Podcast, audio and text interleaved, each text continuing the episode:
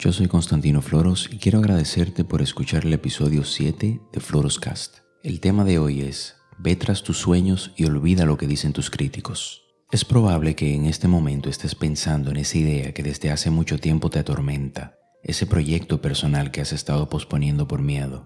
Muchas veces el miedo al que dirán es más grande que el mismo fracaso, pero debo hacer una pausa para contarte un secreto. No hay nada del otro lado del miedo. Como decía William Shakespeare, de lo que tengo miedo es de tu miedo.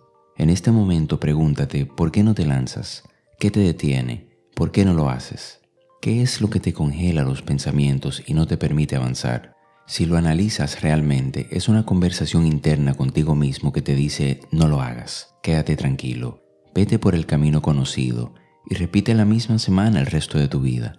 A tu cerebro le encanta repetir lo del día anterior es mucho más fácil ejecutar una rutina conocida en vez de enfrentarte a lo desconocido. Si has escuchado los episodios anteriores, me entiendes perfectamente, pero si es la primera vez que escuchas Floroscast, te lo explico. En un día tienes un promedio de 60.000 pensamientos y estos se repiten en un 90% al día siguiente. Esto explica por qué en algunos momentos sientes que el tiempo se esfuma, pero ese efecto es de agrado a la máquina más eficiente del universo que busca ahorrar energía en todo lo que hace, tu cerebro. Si algo se presenta como una amenaza y demanda nuevos recursos cognitivos de ti, tu cerebro dice, o quemamos esas calorías extras o nos vamos por la ruta conocida y nos ahorramos ese gran esfuerzo. Esto explica por qué repetimos lo que hacemos y si nos descuidamos hasta perdemos el control de las decisiones que tomamos a diario. Si piensas por tan solo un momento cómo la automatización de esas tareas diarias te están robando hasta la capacidad de tomar decisiones, le prestarías más atención. Pero es más fácil seguir haciendo lo que todos están haciendo. Por eso el 99% sigue a la multitud. Eso explica por qué muchos viven una vida falsa, o mejor dicho, una representación fragmentada de múltiples personajes del mundo. Al final del día, debes preguntarte si eso que proyectas realmente te representa a ti o a las personas que crees que admiras. Tenía que introducir el tema de esa manera para que entiendas un poco sobre cómo tu cerebro procesa a su alrededor y cómo te afecta en el proceso de toma de decisiones todos los días. La gran pregunta es, ahora que ya lo sabes, ¿qué piensas hacer? ¿Vas a repetir mañana lo mismo esperando resultados diferentes? ¿O vas a enfrentar tus miedos internos, esos pensamientos que se convierten en una conversación contigo mismo y que solo frenan tu progreso?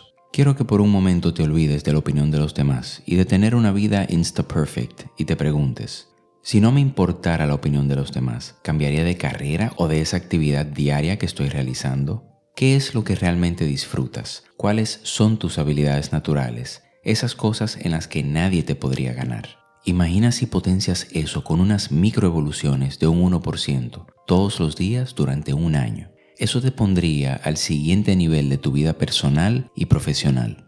Cambiar el enfoque del qué dirán a convertirte en tu mejor versión te abrirá las puertas de muchas nuevas oportunidades. Sin embargo, quedarte anclado donde estás hoy pondrá en riesgo lo más valioso que tienes, tu tiempo. Cada día que transcurre no regresa y es por ello que debes analizar lo que haces con tus 24 horas. Debes comenzar a priorizar lo importante y para hacerlo vas a tener que hacer ciertos sacrificios. En este punto debes analizar si te quedarás con el miedo que está bloqueando tu progreso o te vas a enfrentar a ellos para dejar de vivir al 1%. Estás a tiempo de calibrar tu GPS para llegar al destino que quieres, pero primero debes alinear tus habilidades con tus metas para conseguir esos resultados que tanto deseas.